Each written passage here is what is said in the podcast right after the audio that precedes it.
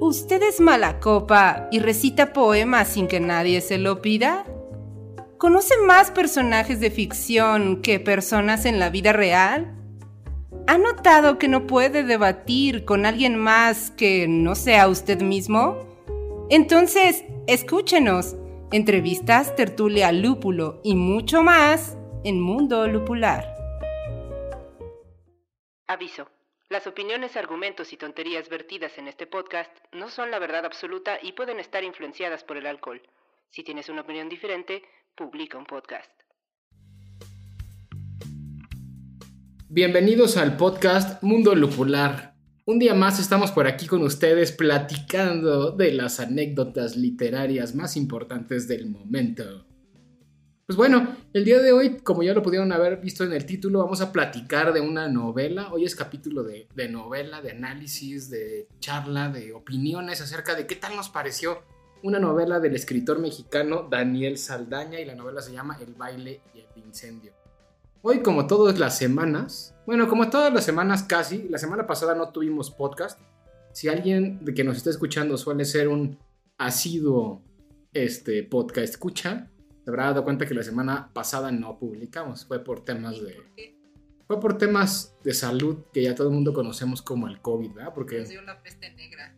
Nos tocó el tema del COVID. Pero bueno, está con nosotros el día de hoy el Cachuchas, aquí al lado mío. ¿Qué tal amigos? ¿Cómo están? También está Tuca. Hola, hola. Y Medievalina. Hola muchachones, ¿cómo se encuentran? Da gusto saludarlos.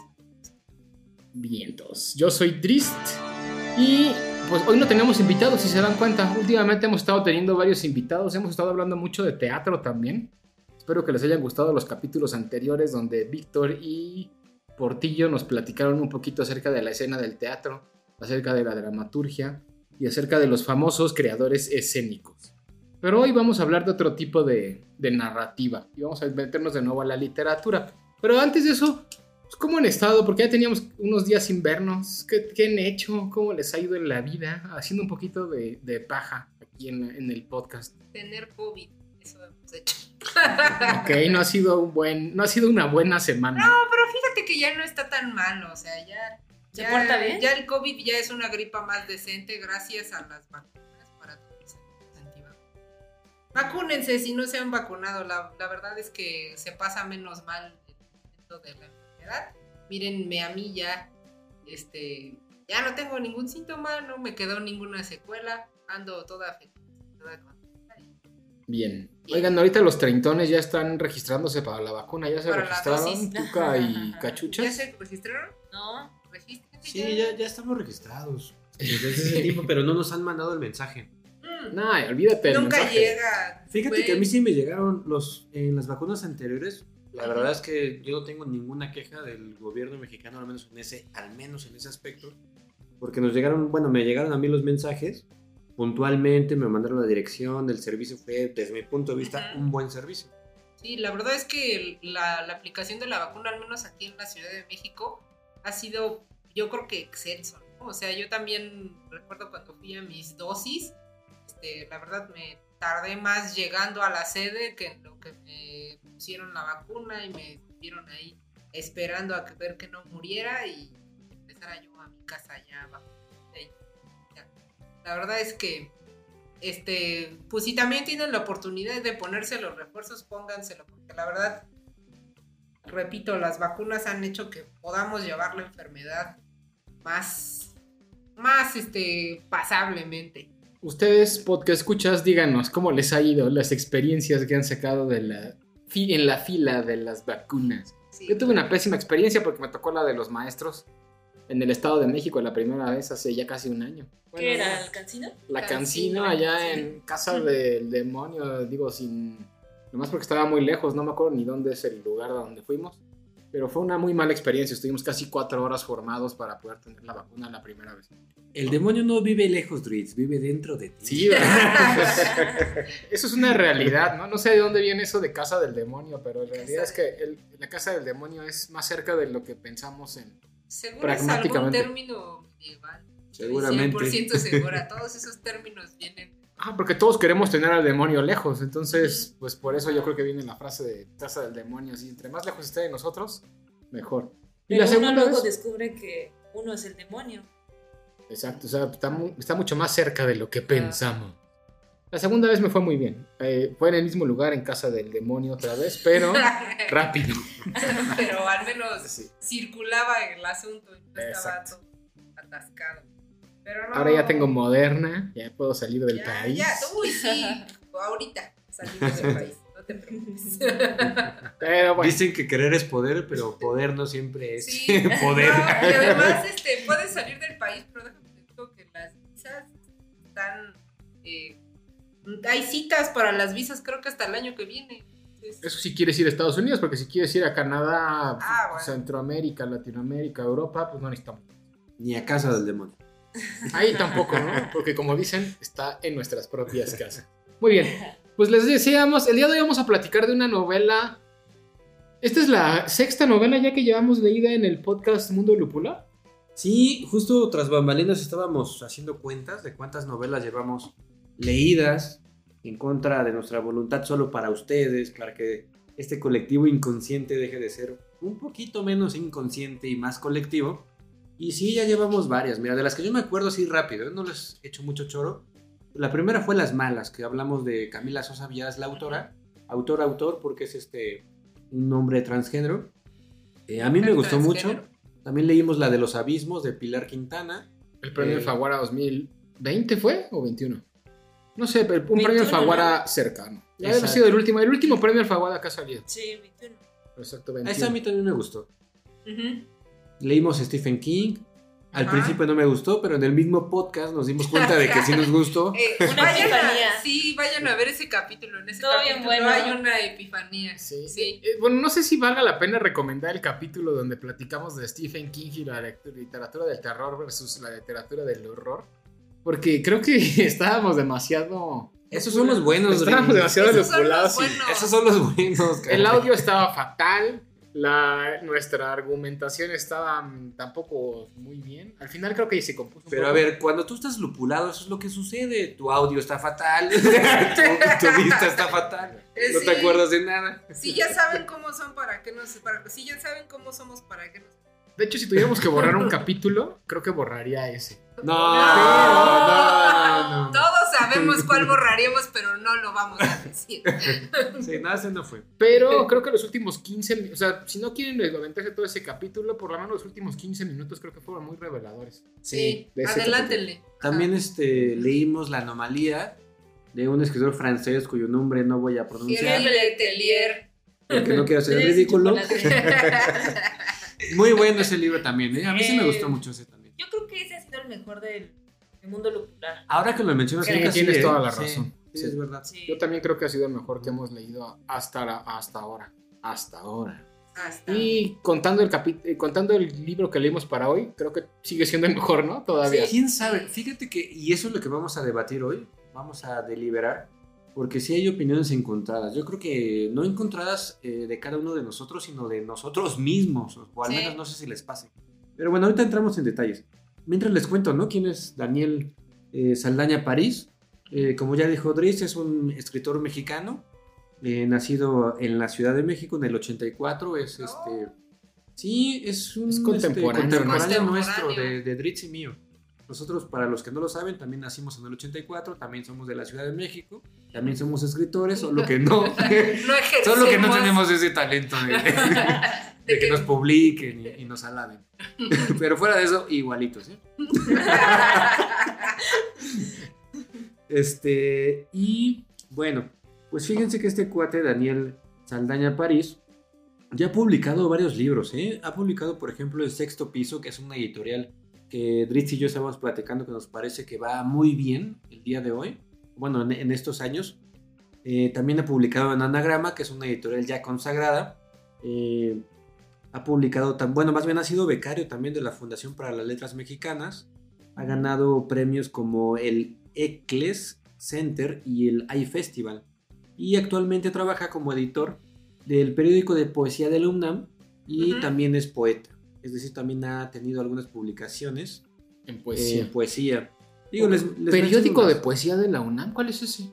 tampoco hay un periódico de poesía. Yo solo conozco la Gaceta de la UNAM. O eso que- dice Wikipedia. Que, que yo cuando, cuando iba a la UNAM agarraba la Gaceta y solo la usaba para... sí, sí, sí. Bueno, yo alguna vez fui fan de la Gaceta, tengo que, que Sí, reconocerlo. Yo. Sí, solo las agarraba nomás porque...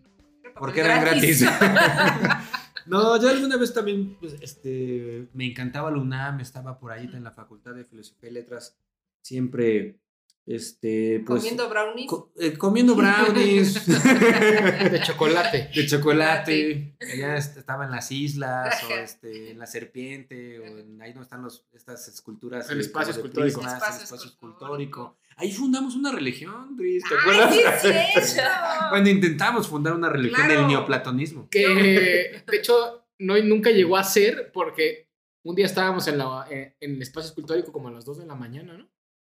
¿Te acuerdas? Nos corrieron los Nos guardias. corrieron. nunca nos Porque dejaron estábamos haciendo ahí un rito para nosotros poder, este, pues digamos, consagrar esta, El esta religión y ellos lo consideraron satánico, pero pues, Sí, ¿qué les sí, pasa? que yo recuerdo vívidamente ese día porque llegó.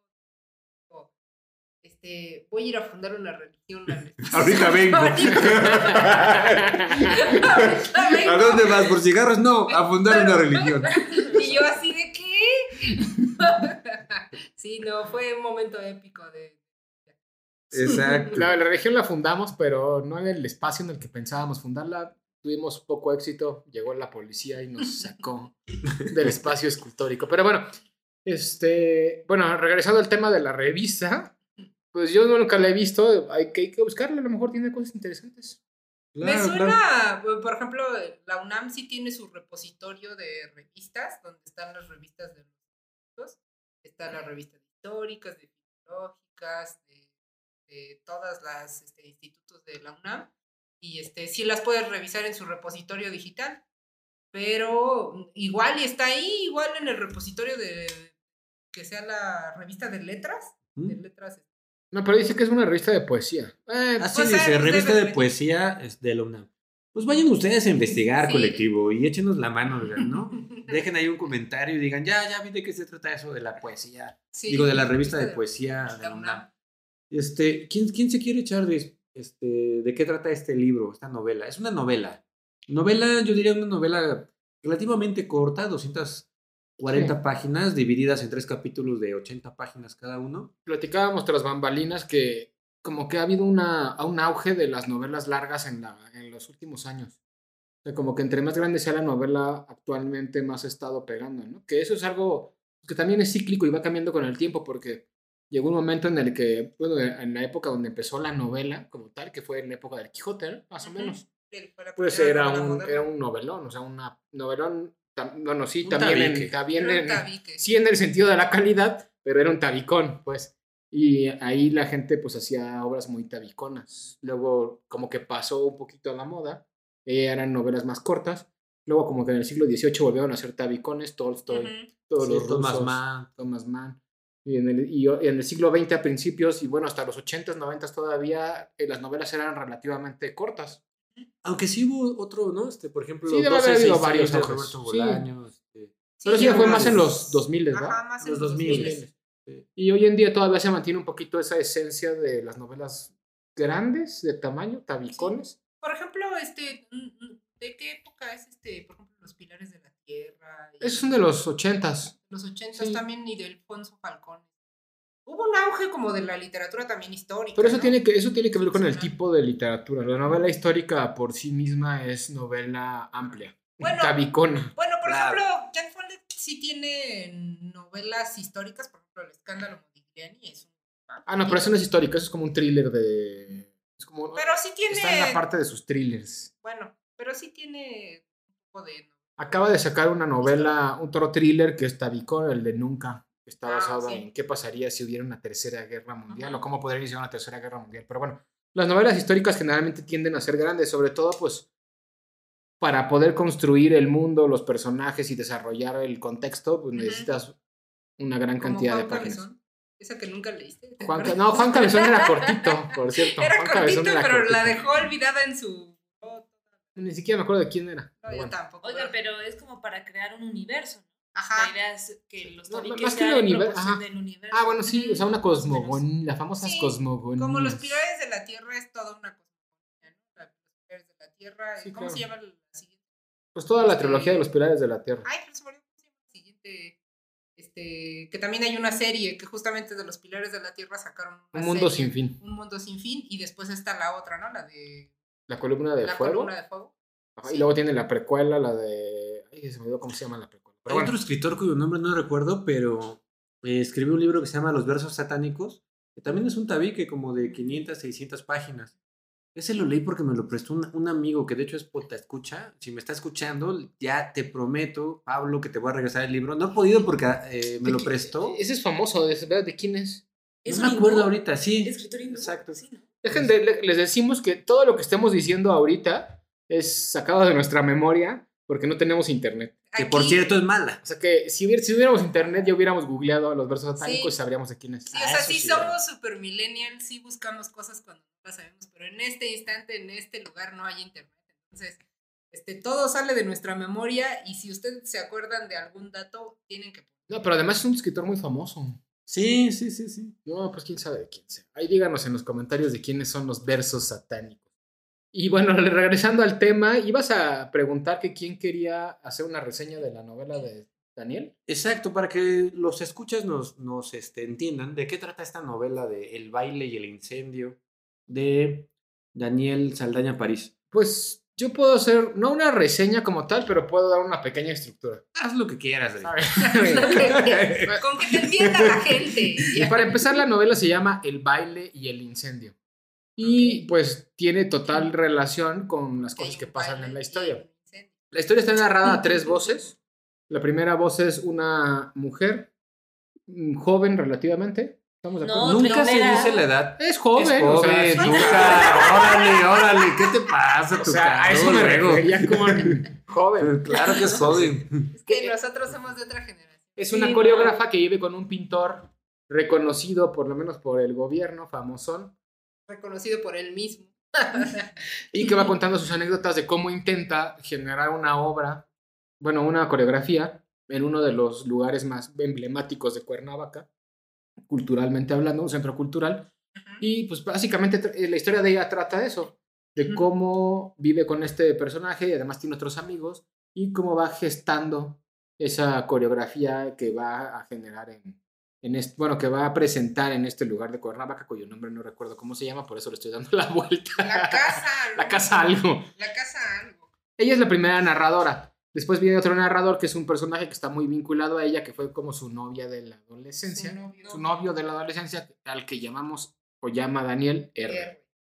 Y tenemos un tercer personaje que es Conejo, que es un, un personaje que era parte de la triada Natalia R y Conejo, pero él estaba siempre como aparte porque los otros eran como los enamorados y él era como el amigo con el que siempre iban los demás. Claro. ¿no? Ese, y, y bueno, y la premisa del baile viene particularmente de esta historia curiosa de una época en la Edad Media, ¿fue? Sí, sí, sí. De la Edad Media donde se supone que hay un registro y yo todavía tengo dudas de que realmente haya pasado eso así tal cual lo cuenta el registro. Fíjate que sí, sí, entre 1380 y 1500 eh, se dieron muchísimos casos de gente que de la nada empezaba a bailar, Y que no podía parar de bailar. no podía, pa- no podía parar de bailar. Eh, se le decía bailar porque en realidad no bailaban, o sea, ellos hacían movimientos súper extraños, pero a una manera de coreografía. Esta enfermedad se llamó coreomanía y este, era muy contagiosa, pero hasta la fecha nadie ha sabido explicar cómo ¿Cómo pasó? demonios pasó Es esto. como una histeria colectiva. ¿no? una Ajá, histeria claro. colectiva, no lo sé. Este, se ponían a bailar de la nada. O sea, se, se cuenta la historia que una, una, una mujer de la nada empezó a bailar. Fue el primer caso registrado. No me acuerdo del nombre. ¿Tú te acuerdas tú? Cada lo has mencionado, me lo has mencionado otras mamalinas. Unas veces. Además, tú siempre te acuerdas de los nombres y de las edades y de todos los personajes. Tengo una resistencia a este. Perdóname. Bueno, mientras, si te acuerdas, en un momento más adelante me dices, si no, pues ni modo. Este, El personaje. No, no, la, La bailarina. La, la- La la primera persona mujer. que sí, históricamente la que se registró que sí empezó a bailar y ella fue la que empezó con esta histeria del baile. Exacto. Bueno, si te acuerdas, nos dices. Si no, no hay problema. Si no, a ver, colectivo inconsciente, hagan también, pongan de su parte. ¿No ven que no tenemos internet?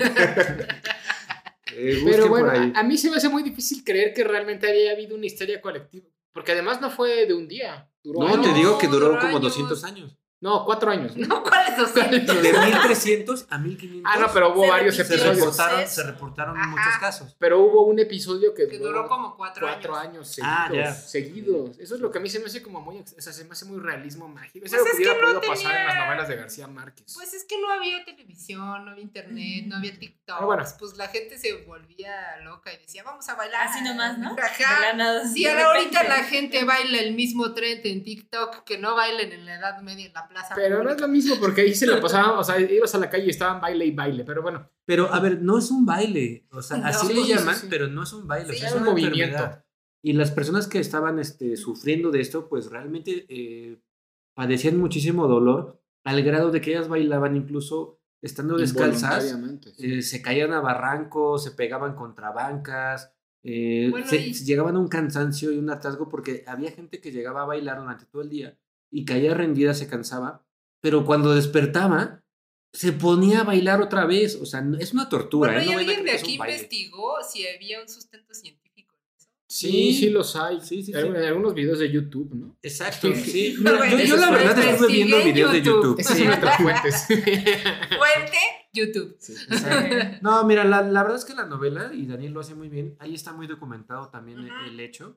Él da muchos datos sobre todo esto y es un libro que independientemente de los comentarios que ahorita digamos, si uno lo lee, pues se cultiva en ese sentido, Sí. ¿no? Sí, hay muchas referencias. Este, justamente siento que, que las referencias es como la gran, este, digamos que aporte de la primera parte de este libro. Porque hay muchísimas referencias de pintores, hay muchísimas referencias a, a acontecimientos históricos, justamente estos de la Edad Media. Entonces, sí, sí es como un lugar en el que podías ir, podrías irte a documentar.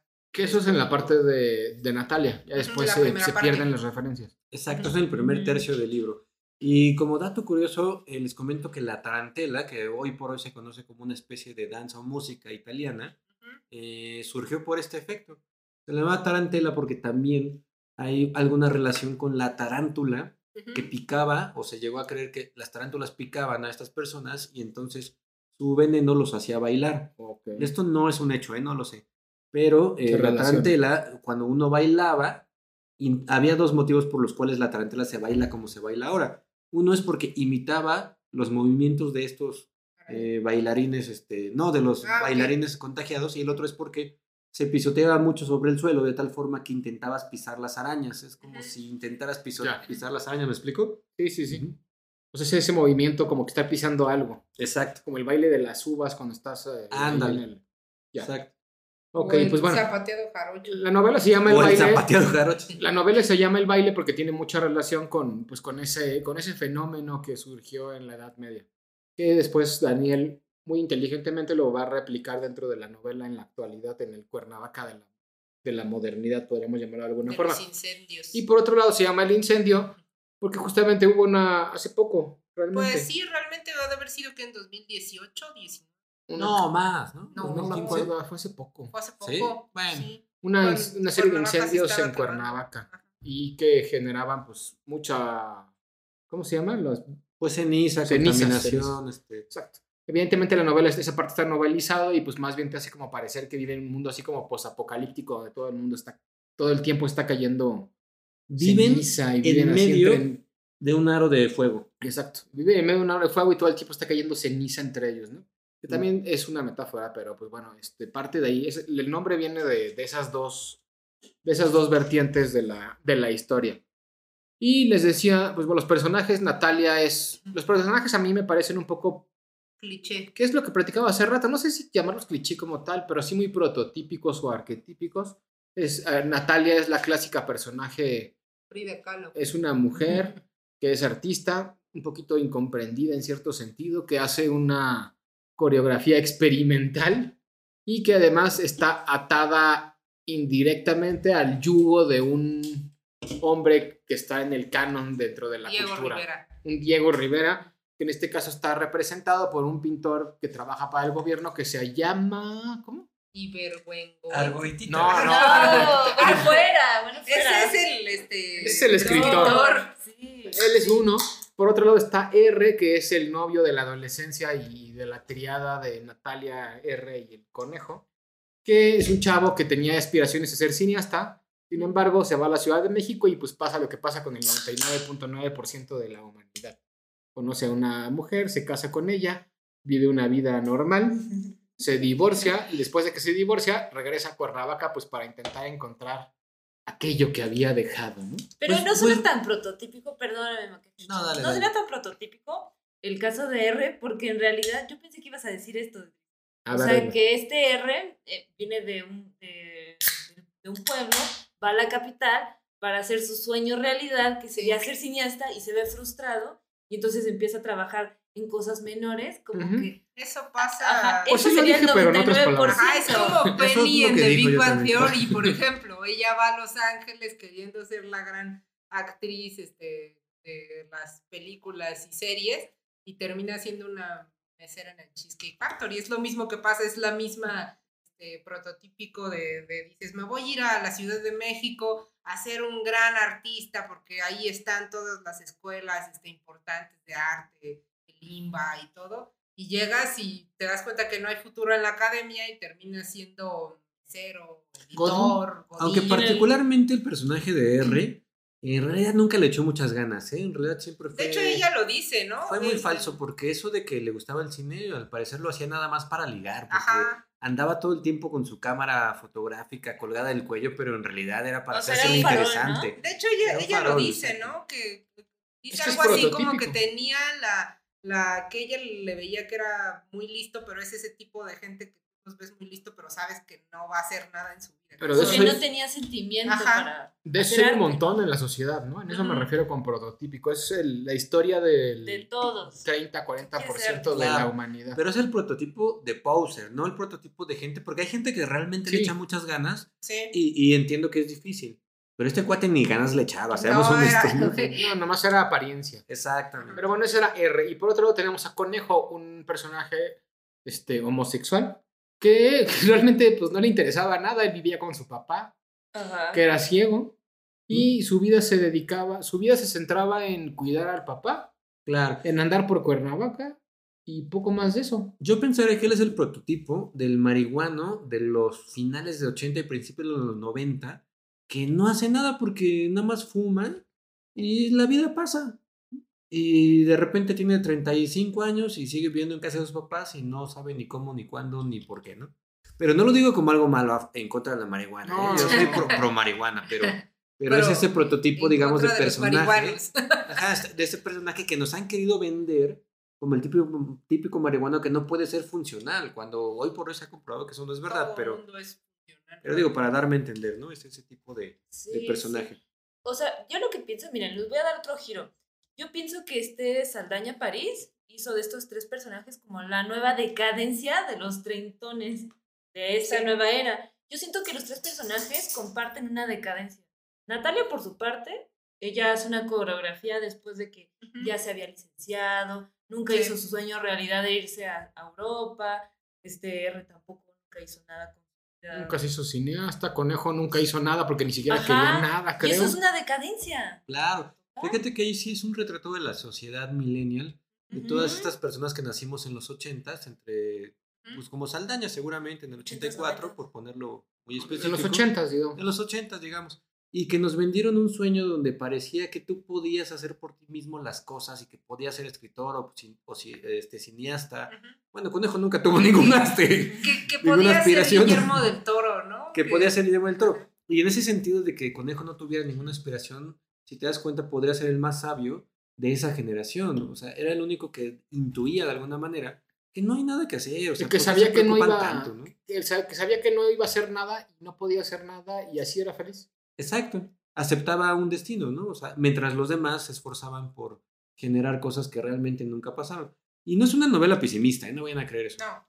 No, no, para nada. Y bueno, la historia básicamente trata eso. El leitmotiv de la historia, creo yo, a ver qué piden ustedes, es pues la coreografía de El Natalia. baile. O sea, El. Natalia, que el, el pintor este con el que vive, que además es mucho más grande que ella, este, Sí, ella vive en su casa, le consigue un, por contactos con el gobierno un espacio en uno de los centros culturales de Cuernavaca para que monte su, su baile. su, escenografía. su Haciéndole el favor, ¿no? Ajá, También sí. es eh, eh, marcando ese machismo, ¿no? De- Sí, claro, y, y es lo que justamente les, les iba a comentar. Creo que tras bambalinas comentábamos, ¿no?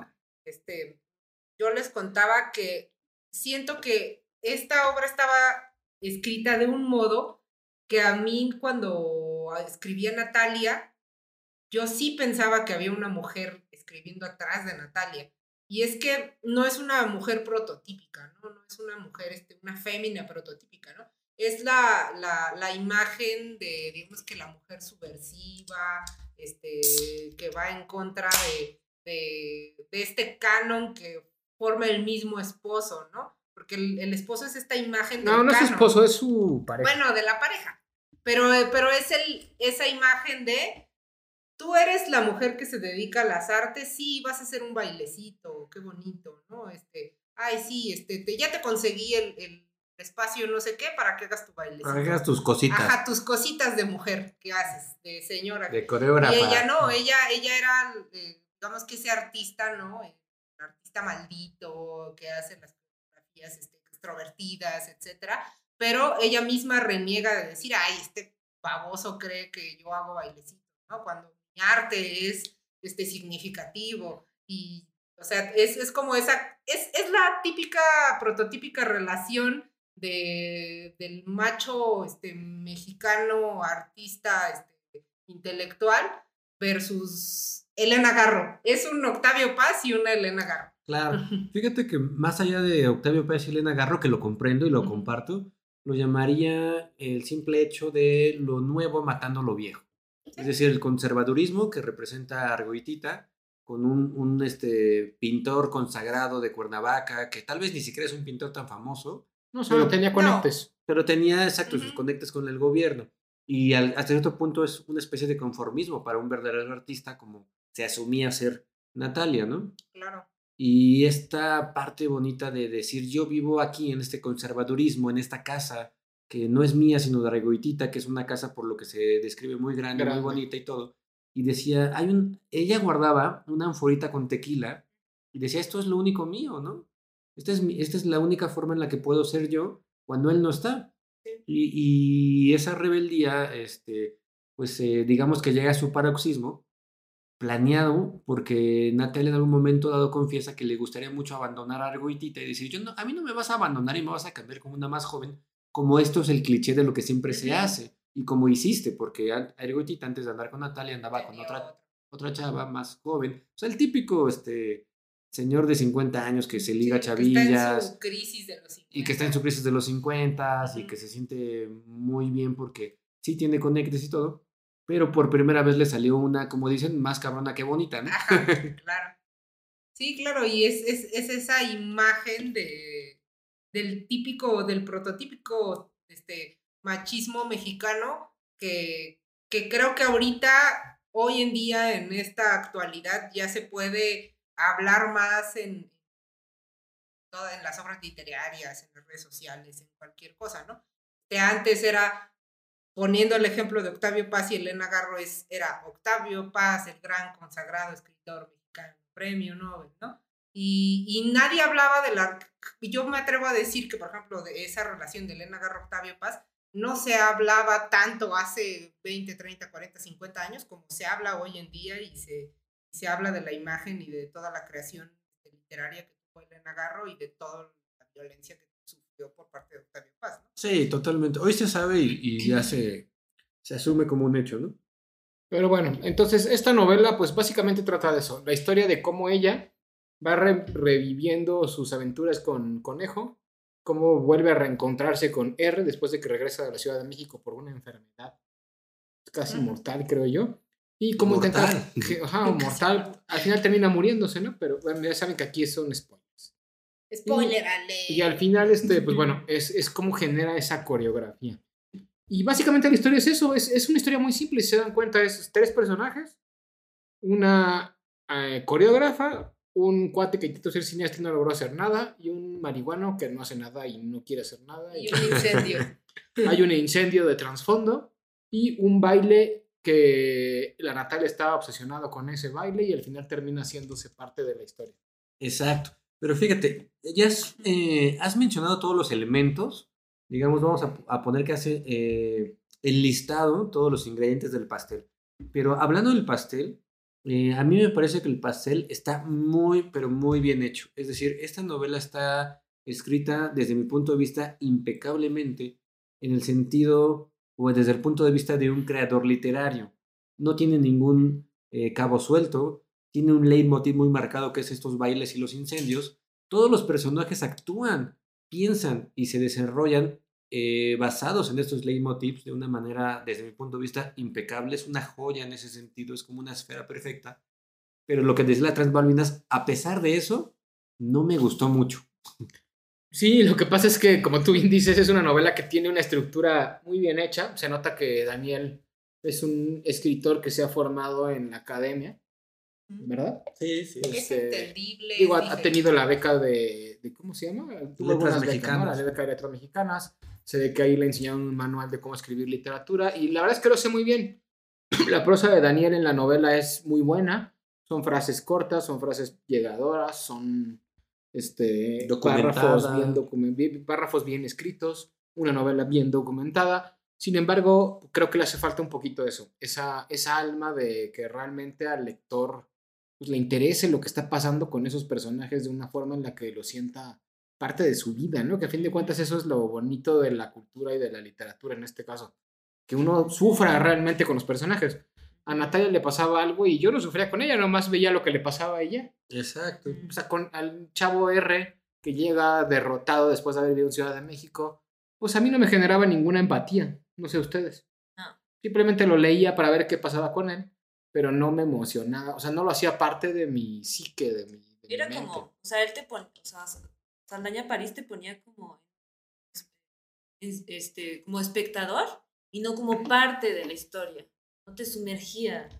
Yo digo que eh, los libros tienen, tienen que tener este componente porque si no, va, a pasar como Saldaña París, que lo cierras y no me llegó, no me tocó, no me hizo nada, pero hay libros que los cierras y todavía llegas con... Todavía Sí, sientes te ese- leído. sentimiento durante semanas y lo recuerdas y lo sueñas y todo. ¿no? Y te apasionas y lo haces parte de tu vida Ajá. y buscas más y Sí, generas sí. un club de fans. No sé, sí me explico. Bueno, eso es un extremo. No, pero, pero es parte pero de eso, es pero- parte de esa emoción. Pero es eso, exacto. O sea, el chiste es que te toque el corazón, ¿no? Yo creo que eso es el arte, que te toque el corazón, no que te habla la mente, te habla el corazón, porque al final, pues los humanos somos corazón más que mente.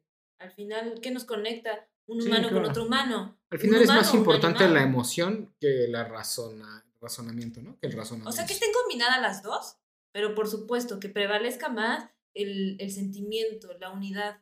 Ahora, no es un aliciente para no leer la novela de Daniel, al contrario, yo creo que es una novela que sí es bastante aceptable de leer. Sí, fíjate que esta novela yo se la recomendaría muchísimo a cualquier persona que tenga la aspiración de ser escritor. Si tú quieres escribir, lee esta novela eh, eh, y vas a aprender muchísimo de cómo eh, pensemos en escultura. Es una obra muy bien tallada, no tiene ningún error, o sea, ningún juez podría ponerle un pero a esta novela, ningún maestro o profesor de literatura podría decir nada en contra de ella, y sin embargo no nos deja mucho en el sentido, no es memorable. Dicen que el tiempo es el mejor juez, ¿no? Y yo considero, ojalá me equivoque, ¿no? Por Daniel, ojalá me equivoque, pero yo considero que después de muchos años esta novela nadie la va a recordar. No, lo que decías hace- rato como chiste, porque está, este, esta novela la leímos ya hace como tres semanas Correcto. y no habíamos podido grabar el capítulo. Y lo que decías hace rato, cada día que pasa me acuerdo menos de la novela. Exacto. Que era como chiste, pero al fin de cuentas es una realidad. Sí. Ay, yo Oiga, pero esta. Perdón. Vas, vas, vas. Esta, esta novela estuvo concursando en el premio, ¿no? Fue finalista del Fue de- premio Anagrama Fue de novela. finalista del premio 2021. Anagrama. Y creo que ahí está la respuesta de por qué no ganó. De por qué fue finalista, porque sí fue muy buena, muy bien estructurada, Pero sin ningún te pero, faltaba algo. pero no ganó porque pues sí le falta algo memorable. Ahora, ¿no? sería interesante leer el premio Alfaguara de novela de ese año, que yo no lo he leído, ni siquiera sé cuál es. No, Ya tiene muchos años que le que no- eso. No tenemos internet. Tiene muchos años que le perdí la pista al premio Negrama de novela. Una de las cosas que platicábamos hace rato también tras bambalinas es que desde mi perspectiva, Anagrama se ha quedado en los noventas en términos literarios y no ha tenido un escritor realmente insignia como el que han estado buscando y con el que consiguieron en los 2000 con Bolaño, ¿no? Incluso un poco tardío. Sí, porque fue ya cuando, fue Cuando ya estaba muerte, muerto. ¿no? Ajá. Pero han estado buscando un Bolaño que no han vuelto a encontrar. ¿En qué año fue? Pero no fue en los 2000, fue a mediados de los 2000. Porque yo todavía recuerdo, como en el 2009, 2010, que ah, ah, ibas, no sé, a este las bibliotequitas estas que estaban en la UNAM, que eran como un carrito. Ah, eh, sí, sí, sí. eh, tenía- ven- tenían la. Estaban con. Un chorro de novelas de. Bolaño, Ah, de ajá. Bolaño particularmente. Ajá, de Bolaño. Sí, el boom de Bolaño fue entre el 2006 y el 2010, yo creo. Ajá. Sí, Bolaño falleció, si no me equivoco, 2003. en el 2003. En el 2003. Y en el 2006-2007 este, se hizo su, su boom. Nosotros lo leímos un poquito antes de que falleciera y este, nos gustó mucho. Sí, pero como bien dices, mira, Saldaña tiene mucho parecido con Bolaño. Hay algunas cuestiones que me recuerdan a Bolaño, pero no es memorable como una búsqueda de Cesárea Tinajero en los No. detectives este, salvajes, ¿no? No, no. Oigan, este, ¿saben cuál fue la última canción que Bolaño escuchó? Este, hay que dejarle esa trivia a los podcast escuchas. A mí me encanta ese dato, yo siempre lo doy cada vez que tengo Eso lo platica. Mónica Maristain en la novela A ver, de ¿cuál? Hijo de Mr. Playa, ¿verdad? ¿Quieren que Ah, no, lo vas a dejar, no, déjalo, déjalo. Oye, hablando de trivias, les voy, ya saben que aquí es spoilers de todo, Ajá. les voy a hacer el spoiler del Ajá. próximo podcast. Este, vamos a estar jugando maratón, ¿no? Vamos a estar Sí. jugando trivias. Vamos a estar, pero no sé si ese capítulo se va a publicar. Ese antes. capítulo va a ser antes porque es el Ajá, especial del 14 14 de de febrero. Acabas de hacer Ah, un- estoy haciendo un spoiler este, Hacer un del futuro, spoiler. del pasado. Hiciste un spoiler que ya no es spoiler porque ya pasó. Ay, debo ser Dios. Tengo todo el Tengo todo el control. Eres, Bueno. eres omnisciente. Bueno, pero bueno, si ya están oyendo este capítulo y se perdieron ese, vayan, y Vayan a verlo. ese porque Seguramente es estará muy divertido. No lo hemos grabado, lo vamos a grabar después de este capítulo. Va a O sea- salir antes que este capítulo, lo vamos a grabar después de este capítulo. Pero estoy seguro que va a ser un capítulo muy divertido. divertido. Perfecto, vamos a ponerle este Janos a, ese, a este, este comentario. Un salto cuántico. salto cuántico. Sí, o sea, en, en la línea del tiempo estamos, rom- estamos rompiendo la línea del tiempo. Qué loco. Literal. Qué miedo, amigo. ¿Qué he hecho? ¿Qué he hecho? Pero sí, exacto. Esta novela de, pues bueno, yo no había leído nada de Daniel Saldaña. Sí había visto cosas de él porque, pues no sé si, no me atrevería a decir que es uno de los escritores de, de la modernidad más famosos en México, pero sí creo que es uno de los escritores más importantes de la literatura mexicana contemporánea. Pues se le ha llegado a comparar con Philip Roth, le llaman el Philip Roth mexicano. Guau. Eh, no sé qué piensan ustedes de eso, ¿no? Eh, yo entiendo por qué lo dicen, entiendo el por qué. Yo creo que No sé pero- si estoy tan de acuerdo, pero sí entiendo el por qué. ¿Por qué? Eh, cuando tú lees a Philip Roth, en realidad también es muy parecido a Saldaña en de el que no está pasando nada. ¿no? de que no está pasando nada, de que te está dando mucho contexto histórico, muchos datos, mucha información. Tú lees a Philip Roth y terminas cultivado, de verdad, ¿no? Y con Saldaña también. Y fíjate que ahí me van a matar, Luis me va a matar, pero yo creo que también Philip Roth sí le falta también un poco de corazón. Tiene más Sí, que Saldaña. Sí, sí, sí, sí, sí, sí, no tienes razón. Este, pero yo me aventé tres novelas de Philip Roth que me recomendaste 10% que las compré en una edición que venían las Los de. Nueva York, los de, Los de Nueva no, York. perdón, la trilogía americana. La trilogía americana. Trilogía americana. Cuando los leí me parecieron de verdad muy, pero muy buenos. Sí los estuve recordando durante mucho tiempo. El, el, del com- me casé con un comunista, ¿cómo se llama? Ujú, Sí, sí, sí. El, luego hay otro, este, la, una chica el jainista. Eh, muy buenos, pero a la fecha no, no, no, sigo todavía, no los recuerdo tanto. Pero yo siempre pensé que era porque, pues, de alguna manera yo no soy, este, un, este, norteamericano. Un gringo, Un que gringo. vivió en los 50. que vivió en los 60s. 50 y los 60 y a lo mejor pues ahí se entiende que no tenga tanta empatía con eso, ¿no? Pero con París Saldaña que está hablando de Cuernavaca, que es un lugar que yo he visitado muchísimo, que cualquier mexicano seguramente ha ido más de una vez en su vida, este, porque queda a dos horas de la Ciudad de México, donde nosotros radicamos y grabamos, pues yo pensé que me iba a identificar muchísimo más. De hecho, eso fue lo que me llamó la atención cuando elegí el libro. Este libro lo elegí yo. Ujú. No sé si lo saben los te escuchas, seguramente ya lo hemos mencionado. Eh, nos vamos este, Turnando. rondando, turnando, y los libros los elegimos al azar. Ujú. Y cuando yo leí la reseña y hablaba de Cuernavaca, a mí me gusta mucho leer de cosas de lugares donde he estado, porque es bonito, ¿no? Las imaginas mejor. Sí, Sí, claro, claro. sí, no, no, no es lo mismo leer un libro que está en Chicago si nunca has ido a Chicago a un libro inspirado en la Ciudad de México. Por ejemplo, el, el, este, Los Detectives Salvajes, este, yo lo leí antes de, de haber este, tocado Chihuahua. Chihuahua. Pero cuando, cuando ya llegué a Chihuahua, pues, todo ese imaginario de la historia que cuenta Bolaño cobró más sentido, ¿no? Y cobró más, este, sí, como más sentido en mi corazón, ¿no? Decir ya.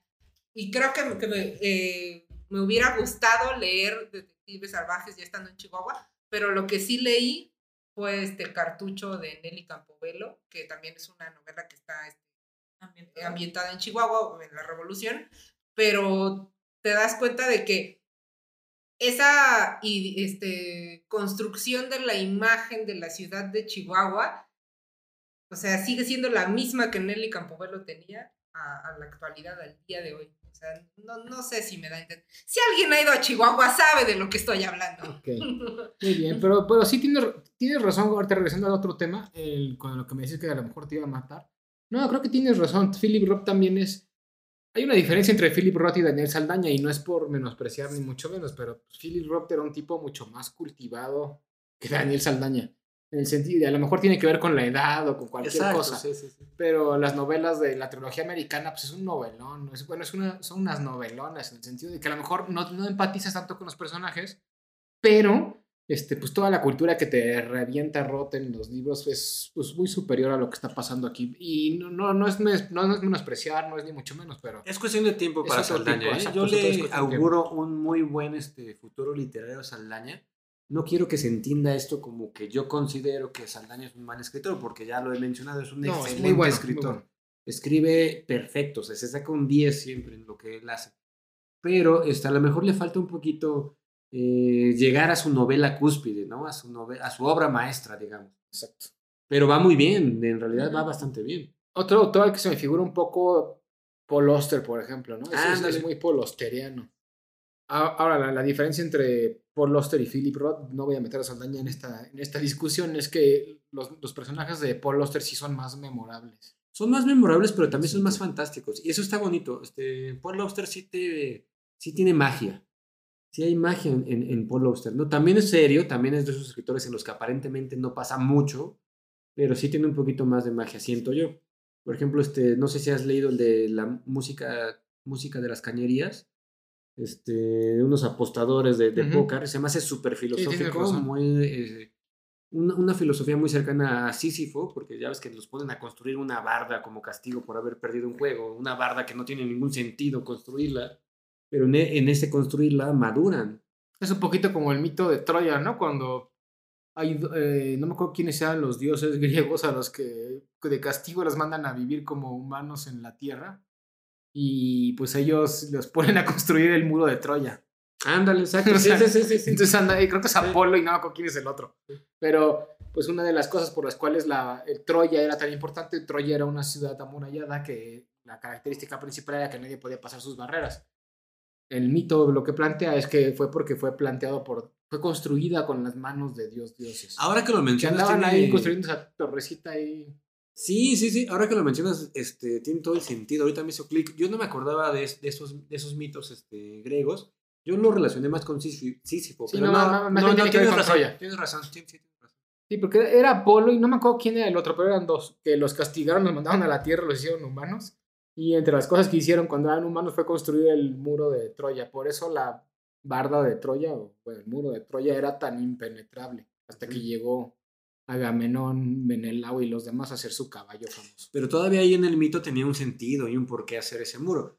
En, este, en música de cañerías ni siquiera hay un sentido, solo son unos ricos excéntricos. por ahí, Sí, son unos hacerlo. millonarios excéntricos que juegan póker contra unos pobres diablos. Este, un bombero que ganó la lotería y después ya no tiene dinero, etcétera. Pero bueno, no les hago el cuento largo porque no viene el tema, estamos hablando de, de- de otro libro. Pero este, se ponen a construir un muro sin ningún sentido, sin ton ni son. Ese es su castigo. O sea, es- imagínate ser un excéntrico millonario que dice, voy a jugar póker contra ti. Si pierdes, bueno, si ganas, te ganas un dineral, ¿no? Pero si pierdes, vas a construirme un muro que no Que no tiene ni sirve para sentido y que te va a tardar 5 o 6 años de tu vida hacerlo. Y que no sirve para nada. Y que no sirve para nada. Bueno, en el caso de Troya, pues el muro sí servía. Eh, por eso que te digo, ahí había un sentido, un porqué. Sí. Amuralló la ciudad y la hizo impenetrable.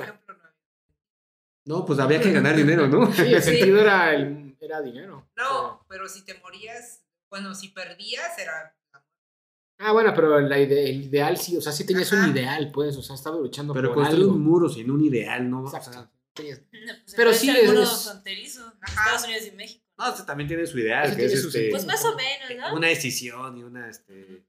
Bueno, no vamos a entrar en esos temas. Pero sí puedes analizarlo desde esa parte del absurdo del mito de Sísifo, puesto que estás haciendo un trabajo inútil. Ah, por ahí es a lo que iba, más en, en ese sentido del absurdo. Pero bueno, regresando a, a Paldiz Saldaña, ¿qué, qué te pareció este Medievalina Tuca? ¿Cuáles son sus impresiones? ¿Cuáles son mis impresiones? Pues yo creo que, que, que sí me gustó. Me gustó la parte de, de Natalia. Natalia me gustó. Ese personaje me gustó. Se me hizo el reflejo de, de la mujer que en este momento ya puede, ya este, está pudiendo ser representado en la...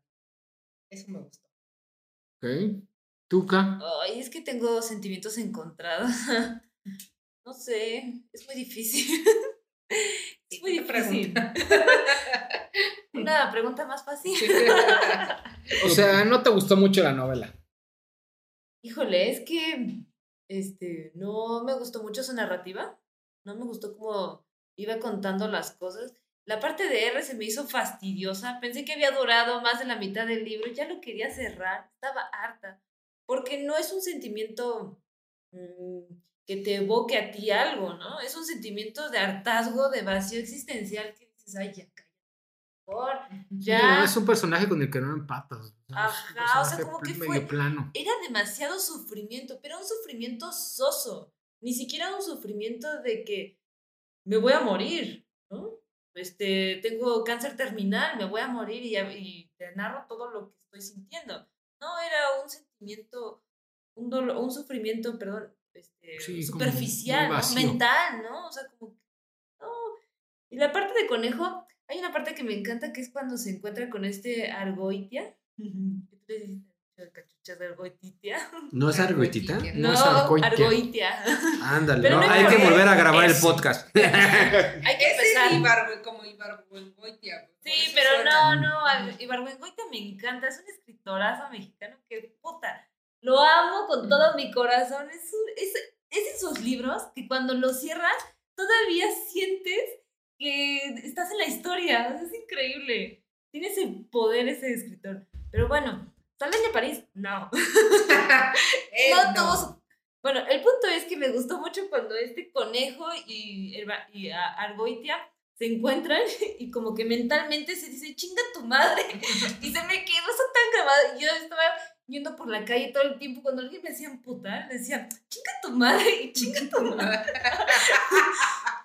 Fue lo único memorable del libro, básicamente. Porque fuera de eso, Natalia sí me gustó. Me gustó mucho porque es una, este, un personaje contestatario que representa bien esa parte del arte que hace que tiene que, Evolucionar. tiene que ser Shiva el destructor. Sí, totalmente. Tiene que ser destruir el, la- el conservadurismo que plantea Argoitia, ¿no? Entonces lo tiene que destruir para crear algo nuevo. ¿no? Esa, esa, ese- esa intención de, Na- de Natalia me gustó mucho.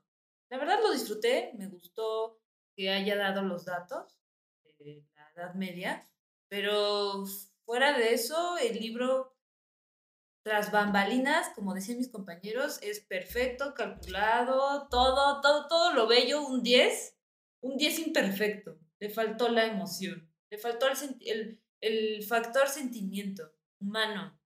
Yo siento eso. Digo, Sí, no, totalmente. Totalmente, ¿eh? La verdad es que sí es, este, como lo has mencionado, da...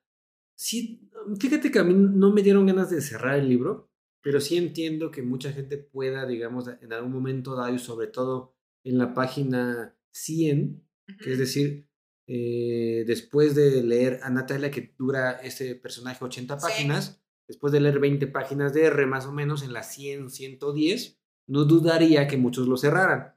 Pero, pero yo, yo tengo una filosofía y es que tienes que pasar el mal trago. Y una vez pasando el mal trago llega Conejo.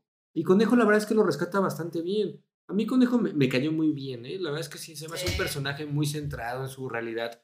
Que te digo que, que puede ser esta persona que no pareciera que no tiene ilusiones, pero que termina siendo la más realista, la más honesta y la más, ¿cómo decirlo? La más que acepta un destino de una persona nacida en Cuernavaca en los 80. ¿no? Sí, claro. Exacto.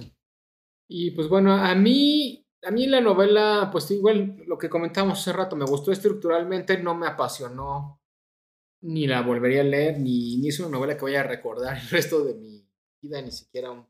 Ni del mes, dices. es, es más, ahorita les estoy hablando de, ya no me Exacto. acuerdo. O sea, creo que los personajes tienen potencial, tienen, tienen una narrativa, una estructura muy bien definida. Sin embargo, en el momento de ejecutarlo dentro de la novela, pues no logras generar esa empatía con ellos. Sin embargo, eso no quiere decir que no recomienda el libro. Yo creo que es un libro sí es recomendable. Sí, en eso concuerdo, ¿eh? No vayan a creer que por estos comentarios, digamos, aparentemente negativos que mencionamos de la novela, es un libro que no debieran de leer, al contrario, yo creo que precisamente por eso lo deberían de leer, para que ustedes formen su propia opinión. Y es un libro muy controversial, o sea, yo creo que es, hay gente que lo va a leer y tal vez sí le guste mucho, tal vez sí va a haber gente que le guste muchísimo. Sí, claro, seguramente la habrá. Y también va a haber gente que no le guste nada. Y yo creo que eso es bueno. O sea, generar como artista, como creador literario, en este caso, eh, algo que sea una obra que digas, híjole, se debate entre qué es buena o no. Digo, eh, ya lo mencionamos mil veces. O sea, narrativamente, estructuralmente, eso es perfecto, nadie lo va a dudar.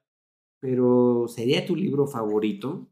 No, defi- definitivamente yo creo que no. No, no, no, claro, de, de nosotros no, pero yo, lo, yo lo preguntaba para No, de los, los nadie, ¿no? creo que de ¿Quién nadie, sabe? ¿no? Ese es, ese es el punto, Dri. Si alguien- lo lean y nos digan Si a alguien le apasiona como para hacer un club de fans, escríbanos para pues, para invitarlo a ver por qué, ¿no? Exacto, que- para debatirnos por qué. A ver, yo no creo que sea un libro escrito para los millennials. No creo que sea para No, contemporáneos. no, Está para- hablándole para los centennials. Para esas personas que a lo mejor sí leen, ¿no? ¿Quién sabe? Porque ahora están muy metidos con el... Yo creo que al revés, Tuca. No está escrito para los millennials, en eso coincido. Para los centennials menos. Está escrito para una generación pasada.